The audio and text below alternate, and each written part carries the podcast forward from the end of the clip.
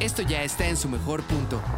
Sírvete y disfruta de este delicioso borboteo con Ale Ballina. Solo en UC Radio.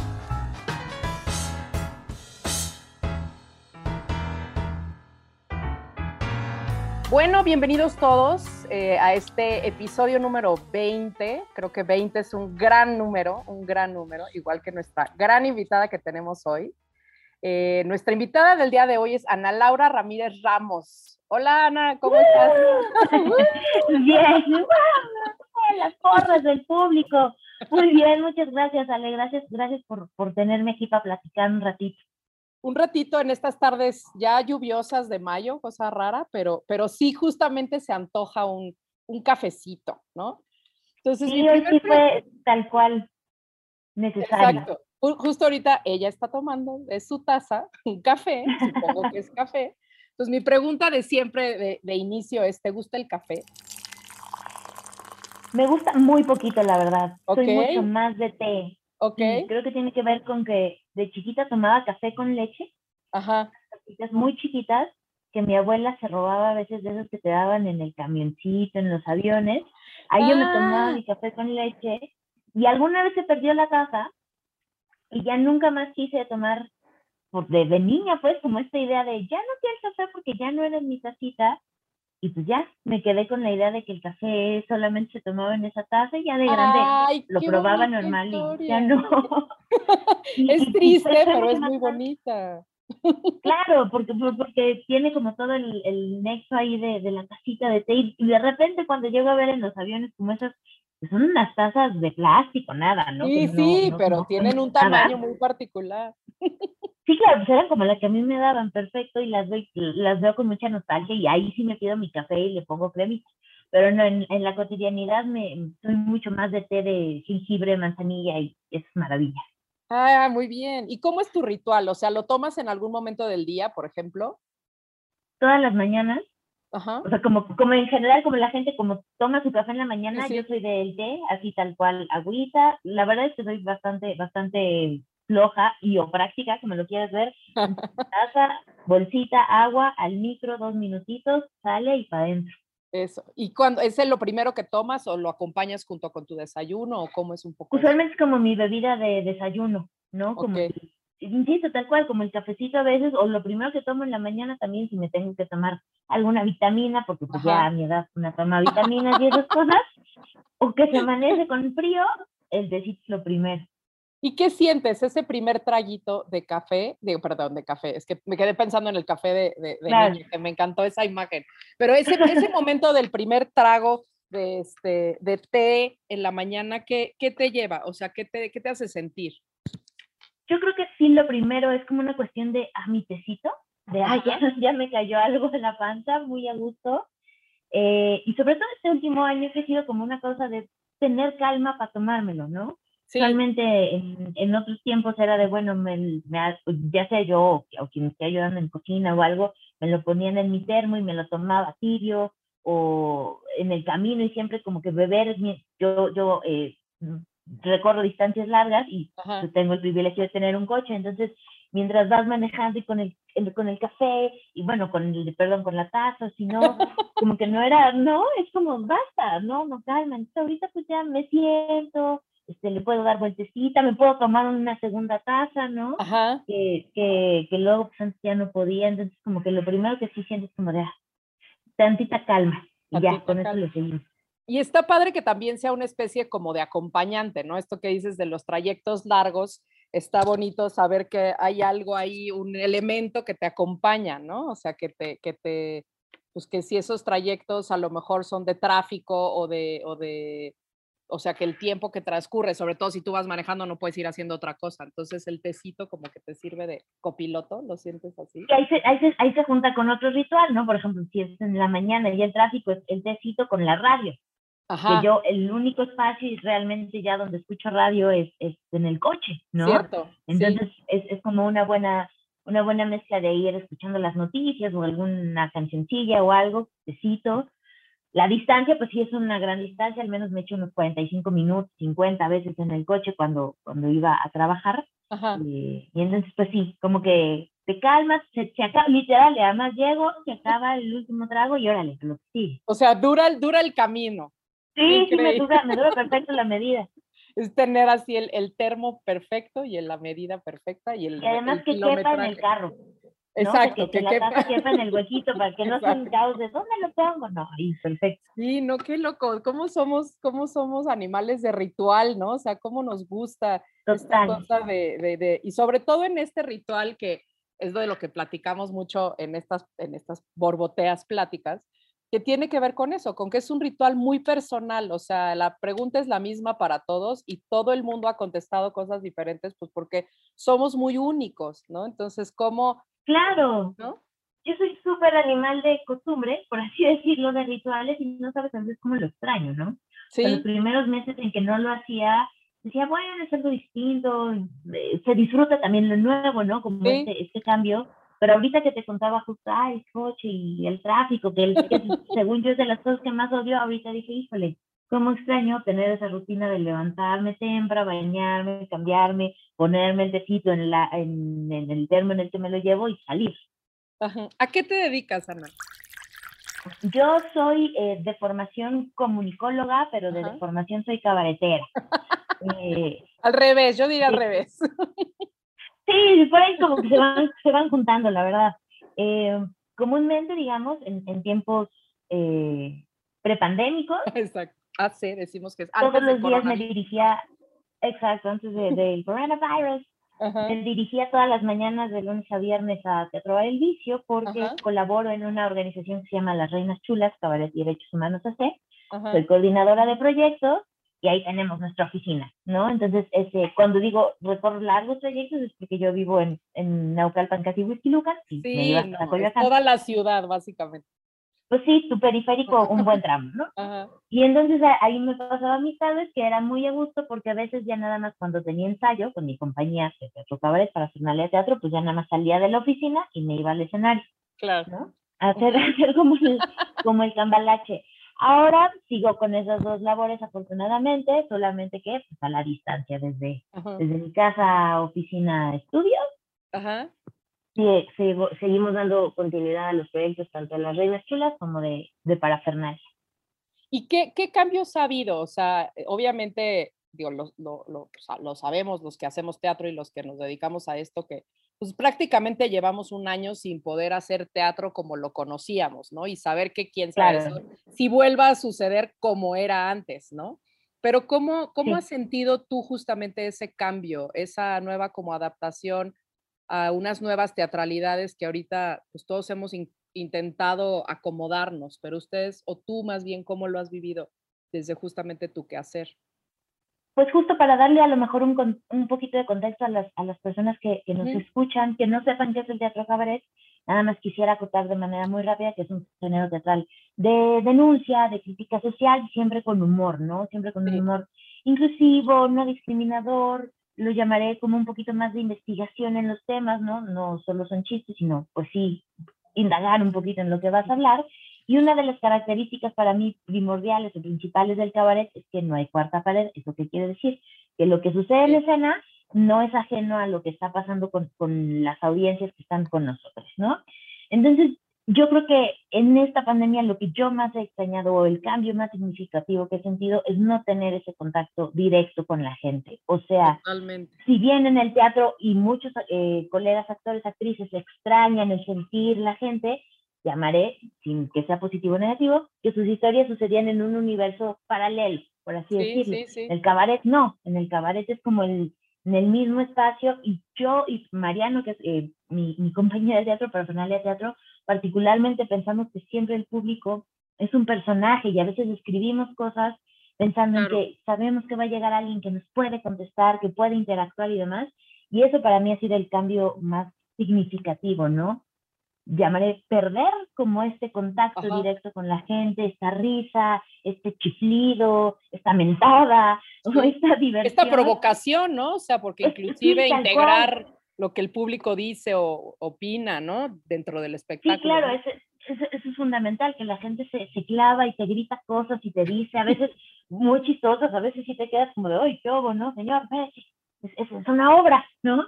pero, pero esa interacción es, para mí la que más la que más he extrañado y la que más ha costado trabajo, creo que no solo a mí, sino a gran parte de, de los creadores, creadoras que se dedican al, al cabaret y que han intentado hacer este brinco a, a, hacer transmisiones por Zoom o cosas por el estilo, ¿no? Se intenta por medio del chat, como, como, en, como en, otras, eh, en otras formas, ¿no? Como en los podcasts, eh, podcast, como en algunas transmisiones. Se intenta a lo mejor con una personita por ahí que nos eche la mano, pero, pero sin duda yo creo que ese es uno de los, pues de los obstáculos, oportunidades más, más impactantes que han llegado en este tiempo. Ajá. ¿Cómo, o sea, cómo pueden suplir? O sea, porque también yo he notado mucho que justamente en estas nuevas maneras o estas eh, formas de como de adaptarnos a, esta nueva realidad que estamos viviendo, pues encontramos esto, o sea, a lo mejor el, el streaming o el teatro en línea ha, ha ayudado, o sea, justamente para poder hacer y para poder crear nuevos lenguajes, pero sí, definitivamente si el teatro de texto lo extraña, pues evidentemente el cabaret, como dices, pues es, es su motor, o sea, es su, su gasolina. Entonces, este, si es por medio del chat, ¿qué, otros, qué otras maneras eh, pueden utilizar ustedes o han utilizado o pueden o han descubierto en, que pueden utilizar para que el público se sienta parte y pueda saber que puede opinar y puede mandar un mensaje o puede prender su cámara o no sé? Pues creo que en eso sí imitamos lo que hacemos en vivo, ¿no? Que es hablarle directamente a la persona, tratar de olvidarnos de que estamos en este cuadrito a veces de un Zoom o de un Meet o de lo que sea y decirle tal cual a la gente viendo hacia la cámara, si quieren decir algo, abran su micrófono, si quieren mandarnos un mensaje, háganlo, tratar de utilizar un poquito las opciones que te dan estas plataformas como hacer grupos, eh, darles minutitos, ¿no? Para que hablen, abrir algún micrófono de vez en cuando, en fin, como que con eso le hemos estado buscando. La verdad es que tampoco fue sencillo y nos agarró un poco como en el camino. Yo particularmente en comparación de otros grupos, como por ejemplo las Reinas Chulas, yo siento que yo sí dije, no, no, sí. esto es en vivo, si no, no se hace, ¿no? Y tuve mis tres, cuatro meses de decir, pero yo no quiero, porque además justo, justo en marzo del año pasado, 2020, tenía una temporada en plaza pública, que además son de ah. las cosas que a mí más me gustan, sí. ¿no? O sea, sí el teatro es muy bonito, sí el vicio lo amo mucho, pero estar con este público de verdad de las plazas, que sí, si se queda de verdad es porque va a haber algo y tú tienes que hacer una cosa muy interesante, muy divertida, me dolió mucho, ¿no? Como que dije, no, y no, o sea, como además no entendía, yo estaba montada en este plan de, no, no, no, seguro en dos meses y luego seguro en cuatro y no llegaba, sí me tardé, ¿no? Y después, como que eh, a partir de, de la necesidad de seguir creando, de, de, llevar a cabo el Festival Internacional de Cabaret, donde yo realizo un poquito de la programación como una ayudadita y la comunicación, eso sí toda, dije, no, pues si me pasmo no va a pasar, ¿no? Claro. ¿Cómo le vamos a hacer para llegar a la gente y que interactúe sobre todo, que esté presente, los niños y las niñas, ¿no? Que mucha gente piensa que el cabaret es solo para personas adultas y no, nosotros nos hemos tratado de enfocar también en público eh, infantil y, de personas jóvenes. ¿Cómo le hacemos para que los niños que además están encerrados en su casa y que no han tenido oportunidad, si pueden, pues ahora le abre tantito o diles que pongan su cámara o a lo mejor durante la función les mandamos un WhatsApp o después les mandamos un YouTube para que vean, para que escuchen las rolas de los niños, ¿no? Eh, y así, no, ahora sí que no, no tengo una fórmula exacta, no tengo un, un, método que te diga, así le hacemos para que la gente interactúe, eh, pero ha ido surgiendo y también creo que tiene que ver con la voluntad de la gente, ¿no? La gente que está ahí, que nos ha estado esperando, que ha estado muy al pendiente de las redes sociales, que sigue preguntando cuándo regresan, cuándo abre el teatro, cuándo dan función, cuándo los podemos ver, bueno, pues esa, esa voluntad es la que también de repente hace, mira, nos llegó este mail, ah, hay que decirlo en la función, va, lo hacemos, ¿no? Claro. Y así nos vamos inventando. Sí, justo aquí están diciendo, no me imagino el cabaret infantil, ¿no? Sí, pues sí, o sea, es finalmente un, un este formato como, como, como, pues, que funciona, pues, pero es como esto, cómo darles este, este, esta cabida a la voz de un niño hacia, hacia una crítica, ¿no? Claro, y además hay, hay grandes exponentes por si quieren buscarlos, por ejemplo, que han estado, no solo este año, ya desde antes, pero con este año obviamente más, buscando nuevas herramientas, cómo hacer como esta mezcla híbrida con lo audiovisual, sí recurriendo muchísimo ahora a las redes sociales, a la inmediatez de las mismas, ¿no? Para hablar de estos temas tan importantes para los niños y niñas con los elementos propios del cabaret, la música, el humor, el delirio, ¿no? El deseo, los placeres, pero totalmente enfocado a esta población. Sí, que también lo tienen y que también lo, lo, lo pueden vivir, ¿no? Acá está eh, justo recomendando en, don, en Duende está el misterio, así era un show de cabaret hace muchos años, era, sí, yo también tuve la oportunidad de verlo, hiciera... Y de Andrés Carreño. Andrés Carreño. sí, y como él hay varios, varios sí, actores, está Andrés Carreño, está Talia Loari, está Juliet Nieves, eh, grupos, ¿no? Que, que, han enfocado como su trabajo, sobre todo artistas que han sido papás, mamás o que tienen relaciones claro. con sus sobrinas, como que en mi, en mi imaginario, igual estoy sí, sí, ¿no? sí. en mi imaginario hicieron ese, ese brinquito a, a empezar a, a, ponerle mucha más atención a esa audiencia. Claro, y a lo mejor con niños, digo, dinos tu, tu experiencia, pero a lo mejor justamente es como mucho más amable esta manera de que participen, ¿no? O sea, como que los adultos este, habrá quienes no y quienes crean que ir al teatro es estar calladito en tu butaca en, la oscuridad y en silencio, ¿no? A los que luego sí le entran como muy bien al, a la dinámica, pero en, los niños pues debe de ser muy libre, ¿no? O sea, deben de suceder cosas interesantes. Sí, con, con los niños de lo que yo he visto es que ah, la idea de que están en un espacio para hacer lo que quieran, Exacto. pues ya la traen, ¿no? No es como esta, esta, este límite de, de repente de los adultos, de, no sé, de ser medio cuidadosa, respetuoso, como quieras ver, ¿no? Sí, sí, en cuanto les dicen, párense a brincar, ¡uh! Vámonos, ¿no? Y la energía y la pila y algunos se pueden subir al escenario, o sobre todo esta cuarta pared, ellos no, no existen, ¿no? Claro. Ellos no, no les tienes que decir, puedes hablar con el actor o la actriz, no, ellos directo comentan, gritan, piden, ¿no? Sí, y eso es muy, muy interesante. Con el público adulto, la verdad es que yo nunca he visto a alguien que sea como, como serio, seria en el cabaret, sino que más bien lo que pasa es que les da pena. Claro. Aquí es, aquí como es muy evidente que sí estás viendo a la gente, que sí estás buscando a ver quién, ¿no? O sea, no, no solo la gente te busca, sino también, pues a veces tienes que sacar el colmillo para ver a quién le sacas el chistín o quién te puede dar eh, como claro, réplica. Claro, claro. La gente lo que pasa es que de repente empieza como a bajar la vista y así como de, se, se hace invisible, ¿no? Y de no te veo, no te veo, no te escucho, no escucho, para que no lo veas y no le digas, ah, ya llegó el compadre, o cualquier cosa, ¿no? Esa es como un poquito la, la diferencia, sí, pero con los niños es una maravilla. Sí, y, y como dices, esto de, de, pues de que la gente también está como en la búsqueda, ¿no? De espectáculos, de, de, salir un poco de su encierro, ¿no? El año pasado que estuvimos muchísimo más confinados, o sea que también era, bueno, no, los teatros están cerrados, pero cómo, ¿no? Que la gente los buscara y que buscara la, la, la, la información de cuándo vuelven a abrir o que buscaran la información de ahora qué novedades hay, o sea, todo eso está, pues también hay una necesidad de, de que la gente prenda su micrófono y hable, ¿no? O sea, quieren. Sí, claro. Al pues. final de las funciones lo que veíamos era eso, ¿no? La, la propuesta era, se acaba la función de sábado en la noche, prendan todas sus cámaras, sí. ¿no? Veámonos las caras. Sí, sí, y entonces sí, no nada más era bonito ver las caras, sino ver la sala, la recámara, si alguien estaba echándose unos tacos, ¿no? O sea, como ver toda esa esa, esa intimidad propia de, de, la gente, de tu casa, ¿no? de, de, ese espacio en el que habitas era, era muy rico. Y sigue siendo muy rico, solamente el sábado pasado ya abrió el vicio, entonces como que tiene también su, su lugar al lado de decir, ay, ya, ya hay, ya hay gente aquí. Este, yo, yo lo vi, o sea, yo no pude ir, por, por razones no pude ir, pero, pero lo que me comentan las reinas es que ya era una cosa de, ya hay gente, ya hay a quien servirle, ya hay risa directa, ¿no? Si, si cambia y también se extrañaba. Pues. Sí, justamente yo me acuerdo el año pasado que vi el, la casa de papel de baño, que pues bueno, era una cosa uh -huh. muy hilarante y muy divertida. Uh -huh. Y yo lo que, lo que la, aplaudí mucho justo era esta cosa de cómo replicar la dinámica, que además en el vicio es una dinámica como muy particular.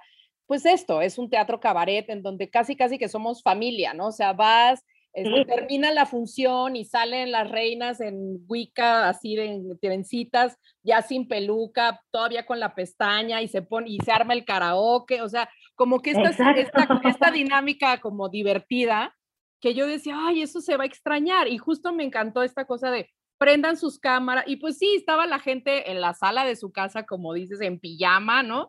Este, y ellos los saludaban y la gente comentaba. Entonces sí, de cierta manera, hubo una convivencia que sería como emular, ¿no? Lo que sucede normalmente en el vicio, lo cual, por eso te lo preguntaba ahorita, digo, independientemente del espectáculo en sí mismo, pero el ritual del cual hablábamos hace rato, pues sí se extraña, o sea, sí se modifica y al mismo tiempo hay ciertas cosas que se, que se sustituyen, ¿no? O sea, con unas cosas como justo hablabas del té, ¿no? O sea, de, ok, ya no me lo tomo durante el camino, pero pues hay ciertos pros y ciertas contras en relación a eso, ¿no? Sí, totalmente. E, e, es muy chistoso como lo mencionas que, que se llegaba a replicar lo que sucedía con el cabaret, llamemos cualquier espectáculo, en, en, línea, porque también nos pasó, por ejemplo, con, con Parafernalia, nos pasaba en las escuelas, ¿no? Que nuestro público es un público particularmente más de jóvenes, entre 13 y 18, 19 años, y teniendo que cambiar las funciones o nuestros sketches a prepas y a secundarias, una LED en línea, estas obras que hacemos son un poquito más informativas, caen a veces en lo didáctico, pero bueno, porque estamos hablando de, de temas como interrupción legal del embarazo, métodos anticonceptivos, violencia sexual. Estamos en el sketch, después les damos una plática y muchas cosas que nos muchas veces nos pasaba en las escuelas que se nos acercaban las niñas al final, sobre todo chavitas, ¿no? Así de, oye, es que no me baja y no sé qué hacer, o, oye, ¿me puedes regalar otro condón? Porque regalábamos con... Eh, sí, sí, sí.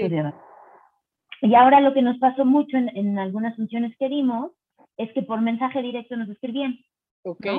Era así de, oye, es que tengo una duda, pero me da pena. O, o, o no, había quienes ya de plano como no, no prendían su cámara, ¿no? Como en una suerte de anonimato, a lo mejor no mostraban su nombrecito en el Zoom, pero sí se animaban a hablar. Claro. Y entonces sí nos, algunos nos narraban sus historias de yo fui a una fiesta y fulano me hizo su tana cosa, muy, muy intensas, pero se replicaba esta, esta onda de, de la conexión, ¿no? De, de la empatía a pesar de la distancia. Entonces, yo se lo voy a achacar, al menos en este momento, a que, a que sí no es lo mismo estar en físico y lo que sea, pero al menos las propuestas de este tipo de género teatral que provocan risa, y, una, y es una risa que sí te desarma en estos tiempos, de verdad, es, es una liviane, ¿no? Es, sí, totalmente. dar la atención, es crear una conexión distinta por medio del humor y sí, de la risa, de la carcajada, ¿no? Y creo que eso sí ha seguido manteniéndose y ayudando a que, a que estas conexiones sigan a pesar de la distancia física. Totalmente, y esto justamente lo, eh, haciendo como esta reflexión como de, de, lo que hemos estado viviendo el año pasado, eh, siempre llego al, yo, yo también estudié comunicación como tú y yo decía, es que creo que es la primera vez que estoy usando mi carrera, así como los, las bases de mi carrera, para adaptarlo a un lenguaje que hace mucho no, este, que tiene otras reglas, pues, ¿no? Entonces, ¿en qué momento de tu vida tú haces ese como, como puente de haber estudiado una carrera a decir, de deformación, soy cabaretera. Por eso yo te digo que creo que es al revés, ¿no? Pero ¿en qué momento de tu vida das ese, ese cambio? Yo creo, es que es muy chistoso porque lo primero que estudié de chiquita fue actuación. Ok. O sea, yo, yo empecé estudiando, este, iba a mis talleres de, en la casa, en la casa, en la escuela de Patricia Reyes Espíndola, iba así los martes a taller de tele y los miércoles a taller de teatro, mientras que en la mañana iba a la prepa, ¿no? Entonces era una cosa como muy chistosa. Y después mi mamá, en un afán de ser buena madre, eh, me dijo, no, necesitas una licenciatura. ¿No? Dije, bueno, pues, ser comunicación, me... exacto, ser actriz no te va a dejar dinero. Dije, comunicación, porque claro, ahí está el valor. Entonces... Eh, Tampoco, así depende en qué. Exacto. Sí, no, no, por supuesto que no. ¿no? Eh, estudié comunicación, pero pues al año ya estaba en la compañía de teatro de La Salle, era algo que extrañaba inmediatamente. Y paralelamente seguí trabajando en revistas, en televisión, en cosas así, pero y me alejé un poquito del teatro y lo extrañaba muchísimo.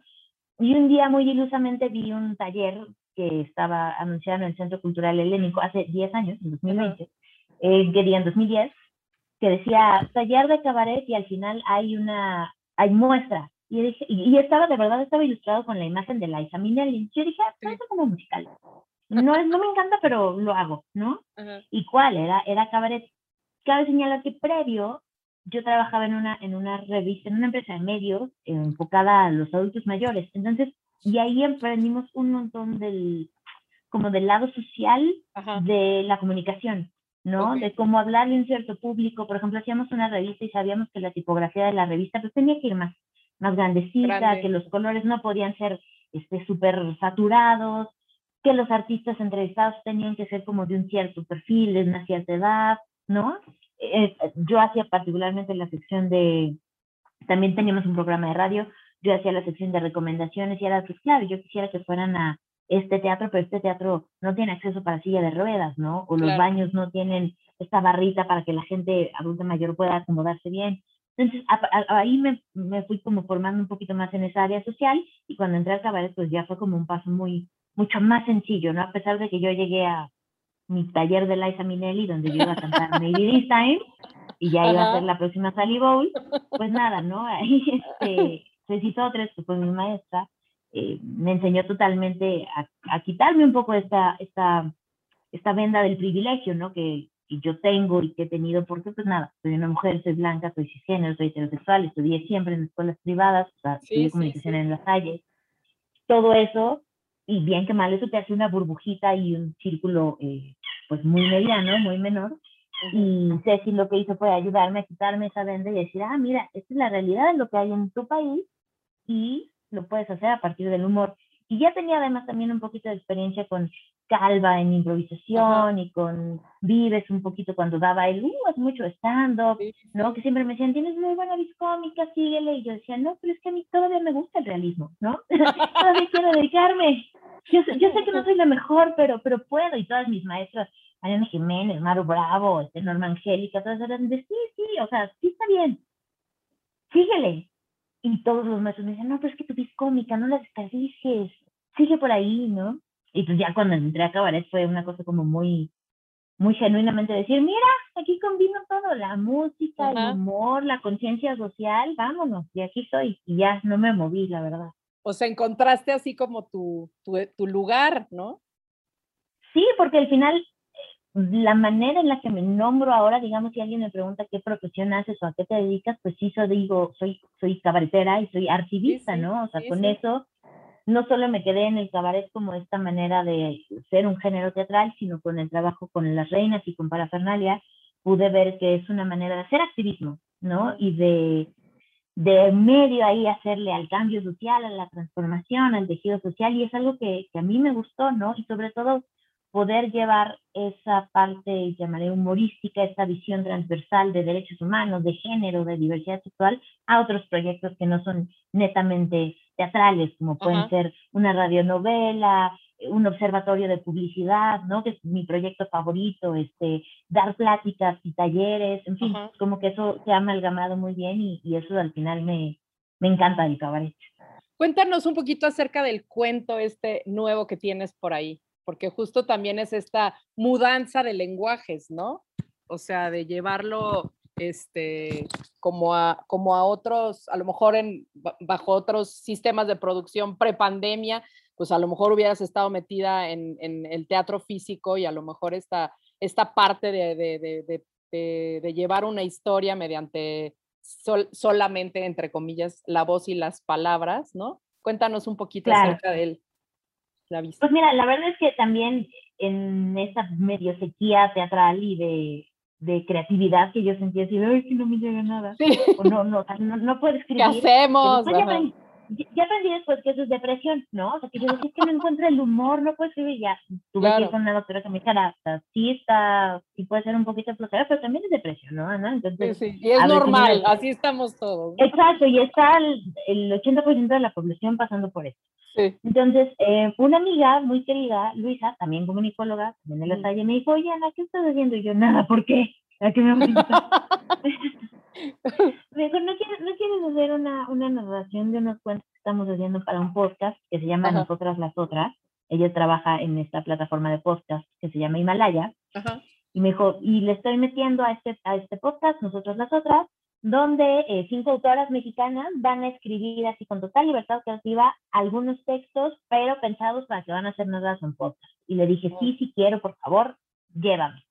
Y entonces me hizo favor de, de hacerme pareja con eh, la escritora mexicana Gabriela Damián Mirabete, que es la autora de, de La Visita, ¿no? Que es, un texto de mezclando un poquito, pues sí, la realidad, pero también con, el, con, con lo futurista, bajo la visión de futurismo que tiene la autora, ¿no? De poder viajar en el tiempo, pero no como siempre hemos tenido la idea de, de volver al futuro y estas ideas, ¿no? sino Como, como con estos juegos que las autoras, los, los literatos tienen como un poquito más, más encarnada, ¿no? De jugar con brincos de tiempo, con cómo sería, con estos eh, imaginarios pues muy ricos.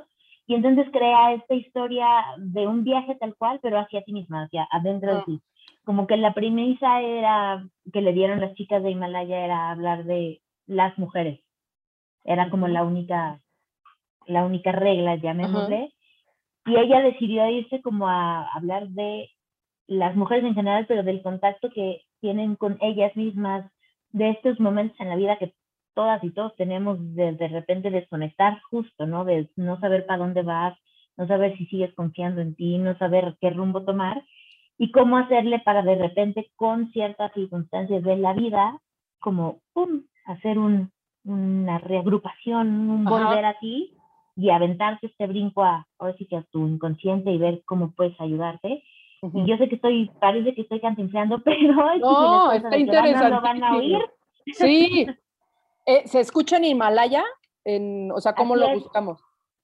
Ustedes entran a himalaya.com, eh, si entran a, ahí, les van a pedir sus datos, porque pues sí, te tienes que inscribir a la plataforma, y buscan el podcast tal cual nosotras las otras, y no solo va a estar la visita, van a estar un montón de, bueno, son como otros cinco cuentos, está escrito uno por Luisa Iglesias, otro por la activista Junko Gata, eh, están narrados también por Gina Jaramillo, Mónica Alfaro, Luisa Iglesias, en fin, o sea, como que sí son, son como este grupo de, además generacionalmente todas somos como de la misma camada, eh, narrando todas estas historias. El de Junco habla un poquito de la migración, el de Luisa es de terror, es un cuento de terror, este que te digo que es mucho más eh, futurista, contemporáneo, y que narra Mónica Alfaro habla de las relaciones personales, en fin, o sea, sí son historias que además justo ahorita después de este periodo de qué onda con nosotras de introspección como súper padre sí.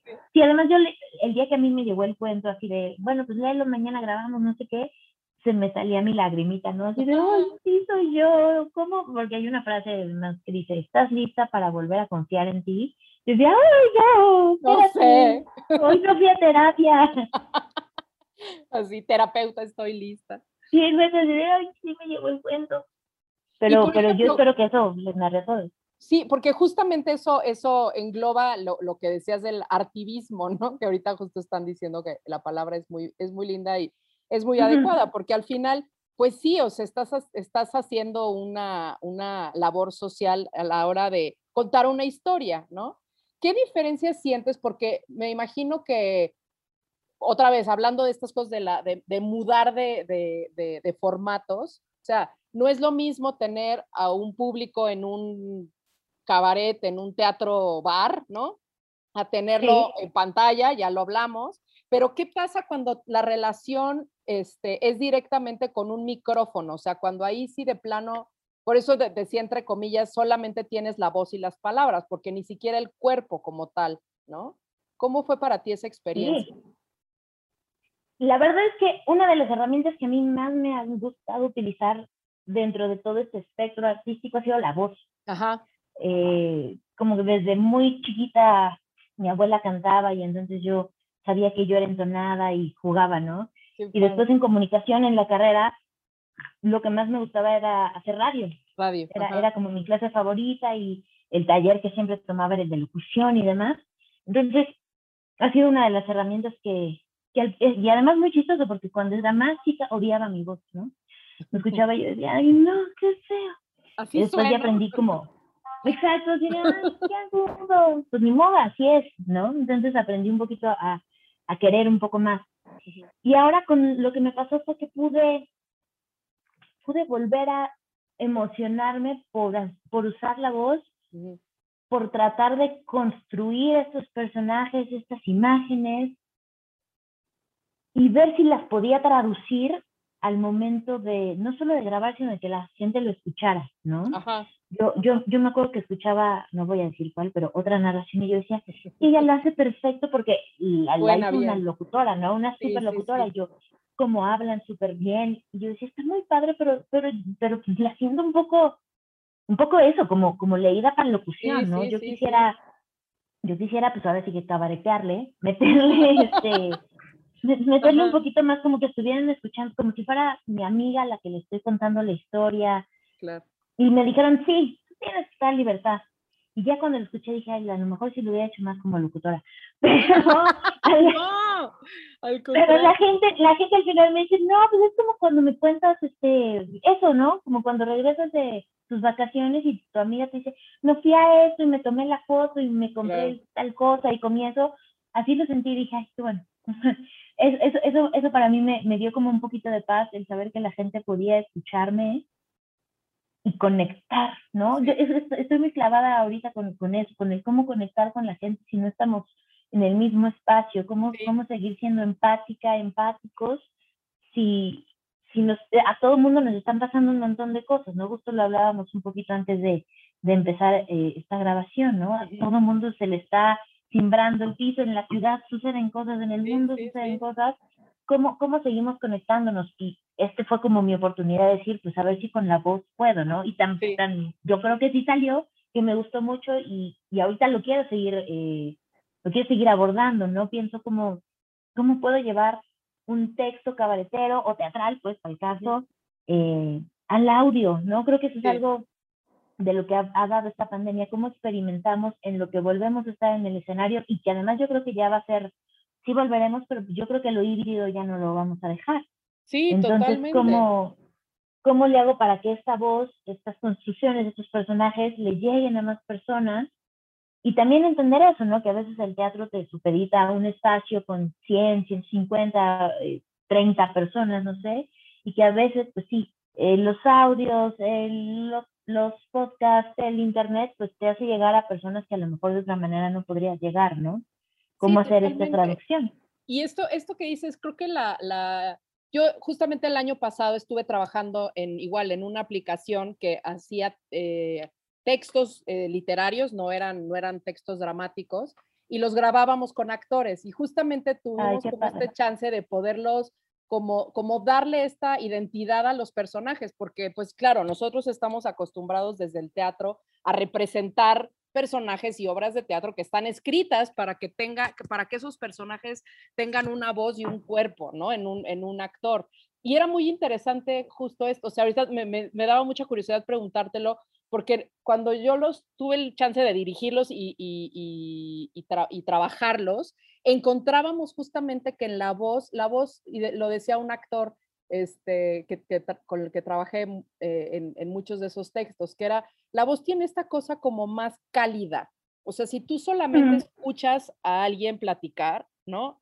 O sea, los podcasts, por, qué el radio sigue existiendo, aun cuando ya somos adictos a las imágenes visuales? Entonces, era como muy interesante esta cosa de cómo tú tienes, por eso lo pongo entre miles de comillas, con tan solo la voz, puedes involucrar a la persona y creo que tiene que ver justo con lo que decías. También encontrábamos que un locutor pues habla muy bien, tiene perfecta dicción, no popea, no pega el micrófono, o sea, todas esas cosas que a lo mejor... exacto, ¿no? O sea, este, que, que mm, suena muy bien, pero a la, si tiene una cierta cadencia que al rato, pues si estás escuchando un cuento, pues igual y te quedas dormido. Sí, te claro. sí o, se vuelve una meditación, ¿no?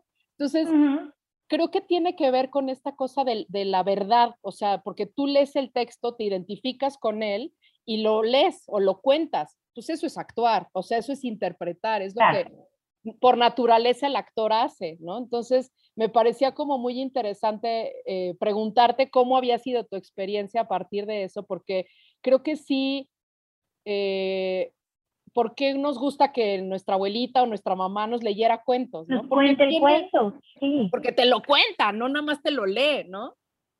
Exactamente, y además, digo, no, no, quiero quemar a la dímela ya, pero el cuento me llegó muy pronto a la fecha de grabación. Sí, sí, sí. Yo en mi cabeza antes, cuando me ofrecieron eh, esta oportunidad, yo dije, claro, pues como unos cinco días de, como si fuera a hacer mi trabajo de mesa, ¿no? Yo así de... Sí, es que sí. Rayo, mis intenciones, ver los personajes, eso fue en mi cabeza.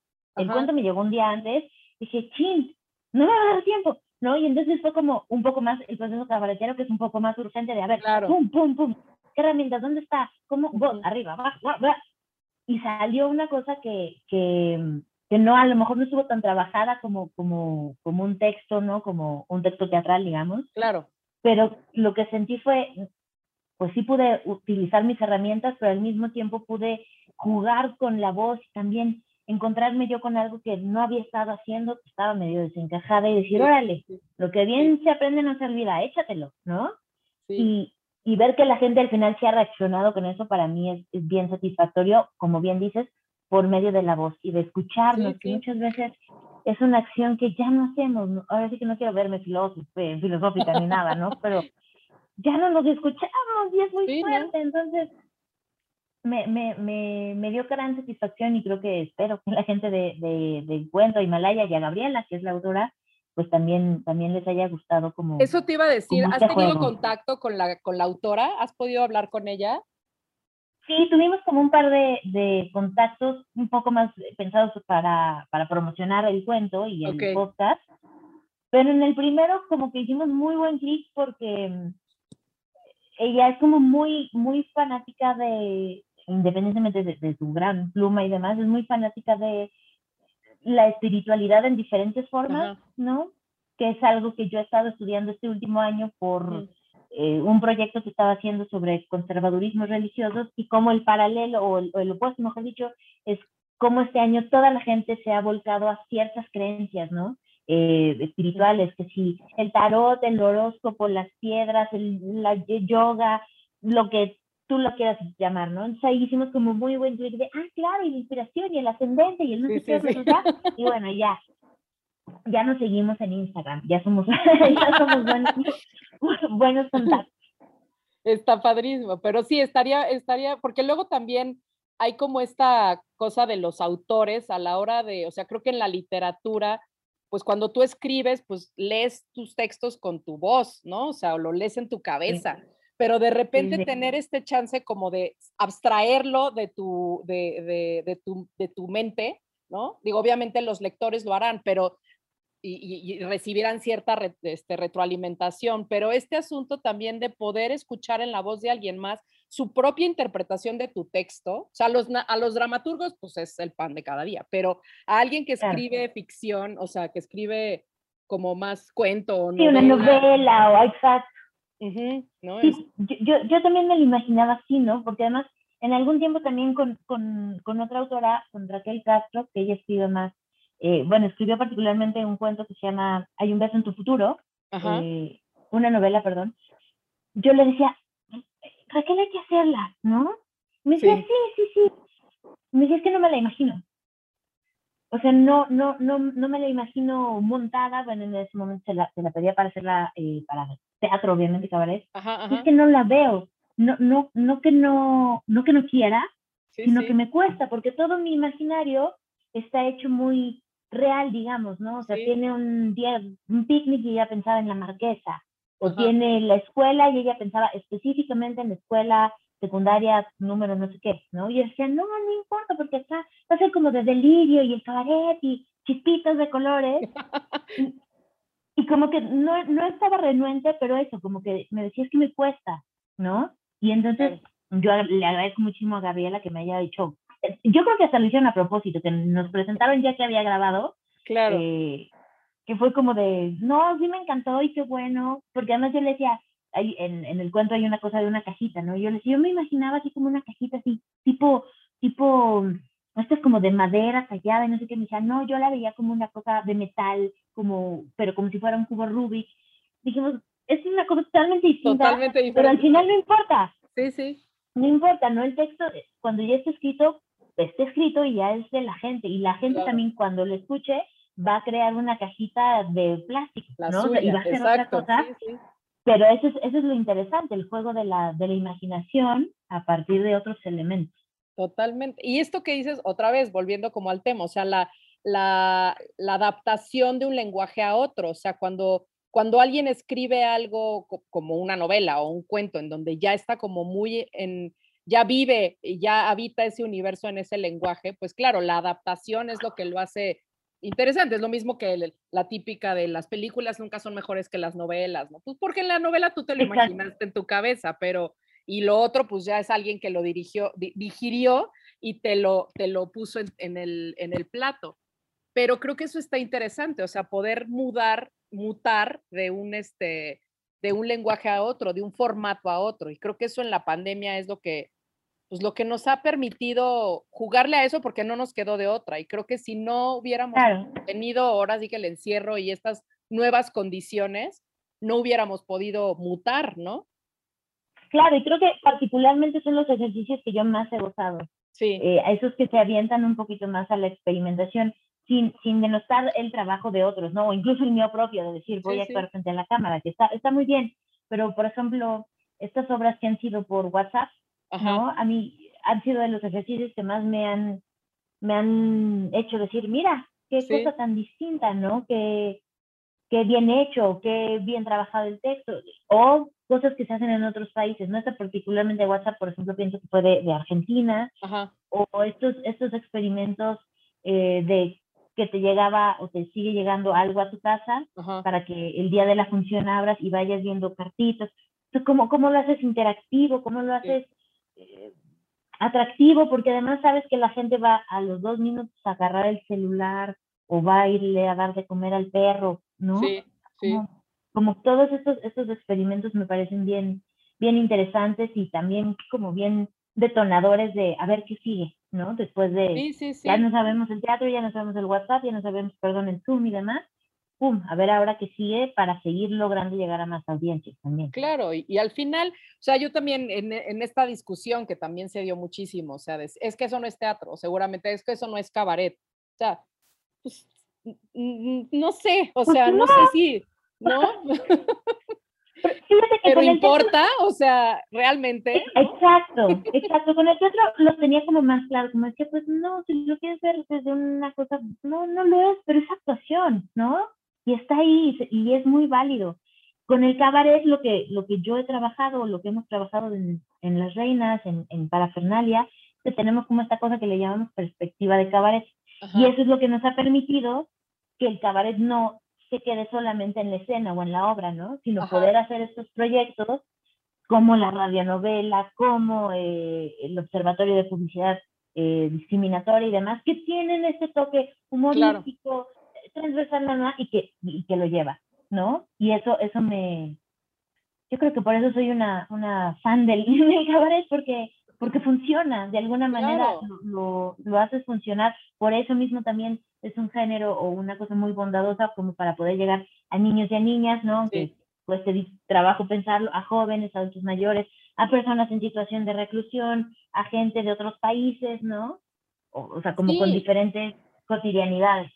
Y creo que también es eso, es la manera, como dices, no es como que tengas que tener una lista y decir, a ver, esto es cabaret hasta que qué, o sea, tiene denuncia, tiene humor, tiene no, no tiene música porque el Zoom no te lo permite, entonces no es cabaret. Pues no, no, y además no. importa, o sea, llegó el mensaje, a la gente le gustó, eh, hubo interacción, la gente se lo pasó bien, se mantuvieron pendientes y, porque esa fue otra, como dices, o sea, eh, aguantar una obra de dos horas en tu tele es, no se puede, o sea, por, digo, yo soy consumidora asido al teatro y el teatro en línea me cuesta, el teatro en streaming me cuesta muchísimo trabajo, ¿no? Y aún así agradezco la cantidad de oferta que ha habido en este, en este año y que, y que hemos podido ver cosas de todo el mundo y ver a una cosa súper accesible, o sea, de a un clic de distancia, literal, ¿no? Pero creo que sí nos ha brindado una gran posibilidad de ante una carencia poder generar nuevas nuevas formas de hacer lo que nos gusta hacer y, darle a la gente lo que la gente le gusta, le gusta obtener de nosotros, ¿no? Sí, sobre todo en una época eso, en lo que es pandemia, y si la chamba, y si la salud, y si la preocupación y la distancia, bueno, date una hora, una hora y media, dos horas, lo que sea de, de relax, de, de poder reírte, o no, de si quieres ver un Ramón loco también, de llorar, un moco tendido, pero de darte un chance para ti, para tu familia, para tus amistades, de de disfrutar y de entretenerte, ¿no? Al final creo que también esa es una, una de las valías, no es la única, pero una, uno de los valores del teatro, del cabaret, de, de, cualquier forma de experimentación artística que se está haciendo, ¿no? El poder tener un momento para tu disfrute personal, que eso ahorita me parece fundamental. Y de hacer catarsis, porque volviendo un poco también a, lo que, a lo que decíamos del cuento y de la voz y de la caricia, que puede ser que alguien te cuente en los audífonos, en tu oído te susurre un cuento, ¿no? Es como llegar a esta forma en la que, pues, como decía hace rato, o sea, el momento de, máxima, de máximo confinamiento, lo único que nos hacía tener esta sensación de salir de nuestras casas era la ficción en cualquiera de sus presentaciones, ¿no? En audiolibro, en serie, en película, en libro, en teatro, en cabaret, en, no sé, o sea. Sí, en, la forma que quiera. sí, y entonces, este, esto nos ha permitido como poder estar en contacto con cosas que a lo mejor antes jamás se nos hubiera hecho como hasta indigno dar una función o ensayar en Zoom, ¿no? O ensayar en, en, videollamada, o sea, hubiera sido impensable, ¿no? Sí, no, y, creo que también tiene que ver, ahora que lo mencionas, con, con los usos y las tradiciones y las costumbres que una como creadora tiene, ¿no? Y me acuerdo perfecto que tomé un, un, el año pasado un taller de eh, voz, digamos, de, con el sexteto vocal Las Billys. Ellas son seis cantantes impresionantes de jazz. Y una clase, particularmente éramos como cinco personas, era un experimento además, ¿no? No, no pasaba, más la maestra, todos con nuestros eh, micrófonos abiertos y nos decía, a ver, hagan el ejercicio, chumpa, chumpa, ah, ¿no? Al mismo tiempo, y yo lo odié, porque ni se oía, había delay. Había delay. No, ajá, sí, no, fatal. Yo decía, no, pero ¿por qué nos ponen a sufrir así, no? Claro. Y después dije, claro, es un experimento. Es, es, ver que funciona, ver cómo nos escuchamos, jugar con la misma voz, porque era una cosa de, de hacer eh, como improvisación jazzística y algunos ejercicios, ¿cómo le haces para, para, para conjuntar, para entender, para que se te quite la pena de que la persona que está al lado de tu cuarto en tu casa te oiga hacer las locuras que a veces nada más haces en un ensayo, ¿no? Claro. Entonces, nada, al final, al final fue como una experimentación y de esa experimentación creo que viene bien eso, como, como caer en un lugar para, para seguir haciendo estas conexiones, para seguir comunicando, para entretenernos, para tener estos ratitos para nosotros y nosotras y para el disfrute, ¿no? O sea, que, eso es lo que yo creo que, es valioso. Y adaptarnos también, esta cosa que dices es un experimento y esto te permite crear, porque si lo, a lo que somos adictos es a crear y nos cierran los teatros y no podemos, pero ¿cómo de que no? O sea, ¿dónde le hacemos? no es como esta cosa de, a ver, no importan, este, obvio necesitamos el escenario, pero... Yo, yo he de decir que yo siento que hubo una suerte de, de, resistencia un poquito, no con, con, mucha banda. Y, y ya cuando lo, lo, platicaba como un poquito más en corto, yo sentía que era un miedo, ¿no? Particularmente con, con la gente que está acostumbrada a la reacción inmediata de la risa. ¿No? Porque ese es tu termómetro, ¿no? Si la gente se ríe, es como de, ¡chuf! Lo logramos. Y si la gente no se ríe, es de, ¡pum! Échale otro y échale otro hasta que afloje y ya la gente. O el aplauso, ¿no? También, o sea, el aplauso, las funciones que terminaban y que era así como de cri, cri. Veías corazoncitos y memes así, digo, este, stickers y, y emojis en el chat. Claro, ¿no? Y era claro, pues, pues la banda estaba temerosa porque no iba a ver esa reacción y no sabía si lo iba a hacer bien. O yo, por ejemplo, que, estado, que, estoy, que estoy mucho más eh, acostumbrada a estar en vivo, me choca verme en video, ¿no? Eso te iba a decir, por, eso no, viéndote, ajá no me gusta, no, no me gusta desde chiquita que, más chiquita cuando estudiaba que iba a alguno que otro casting o que estábamos en taller de tele y había camas y demás, no me gustaba verme, yo sé que es tema de terapia, pero no me gustaba. ahora es cómo le hacemos para que el personaje funcione, que te estés viendo, saber que te van a ver y además de ahí a lo mejor sacar contenido para tus redes sociales porque tienes que estar presente también, ¿no? Claro. Que se acabe el teatro, que se cierre el teatro, no puede ser que tú te cierres y que ya no estés en el imaginario colectivo, porque también desgraciadamente si no estás activa, la gente, hay un cierto miedo a que te olviden, pero no es que te olviden, es que hay más oferta, ¿no? Sí, sí, Entonces, es como estar ahí y pum, a lo que tú dices, a, aventarse y a experimentar y hacerlo, ¿no? Porque eso sí, la vena creativa está y te pide, te pide, que te pide salir. Claro, sí, totalmente. Y adaptarte, ¿no? O sea, no privarte de cosas porque no tengas los medios. A lo mejor sería un buen momento para que le des otra oportunidad al café con leche. Tomártelo en otra taza. tomarlo en otra taza, exacto. Que no sé Sería un buen- qué me va a pasar con esto. Sería un gran Será almendra momento por aquello de la gastritis, pero sí, Exacto. Pero bueno, a lo mejor se queda como un gran, un bonito recuerdo que me encanta esa imagen. Exacto. Pero podría ser un gran momento para, para retomar este. un- exacto, una- para, para, para aceptar el cambio. 2021 viene a Exacto. aceptar el cambio. Ana, mil gracias por estar con nosotros. Este, por aquí ya nos pusiste en el chat el, el- los datos de Himalaya, que para los que no, no, no están en el chat, es himalaya.com, diagonal Ana Laura, y hay un código Ana? Laura, en mayúsculas, Ujú. exacto, ¿no? Entonces, Y si ustedes introducen ese código, entran a himalaya.com diagonal Ana Laura en mayúsculas, código Ana Laura, les van a dar dos meses gratis de todos los contenidos de Himalaya. Sí tienen que poner, pueden ser sus datos y todo, pero los dos meses Sí, pero están está que no les increíble. cobren. y este, Jenny mencionó, eh, para mí el, el podcast ha sido, si bien no era fan, yo creo que un poquito sí desde vivir la experiencia y aventarme a escuchar más cosas y eso, Sí. sí ha sido como una muy buena compañía. ah, pues está, está increíble. ¿Dónde más te podemos seguir? Tus redes sociales. Síganos en, eh, en Twitter, estoy como Ana Laura RR y en Instagram como analaura.archivist y en mi página analaurarr.com, ahí estamos, y si no, en cualquiera de las redes también de las Reinas Chulas o de Parafernalia. Teatro, a lo que ocupen, ahí nos vemos. Perfecto. Pues bueno, pues esto, esto también es un podcast, entonces ya saben que estrenamos capítulo cada viernes, este, tomamos cafecito con diferentes, diferentes personas cada viernes, encontrando universos y, y rituales muy, muy diferentes cada vez.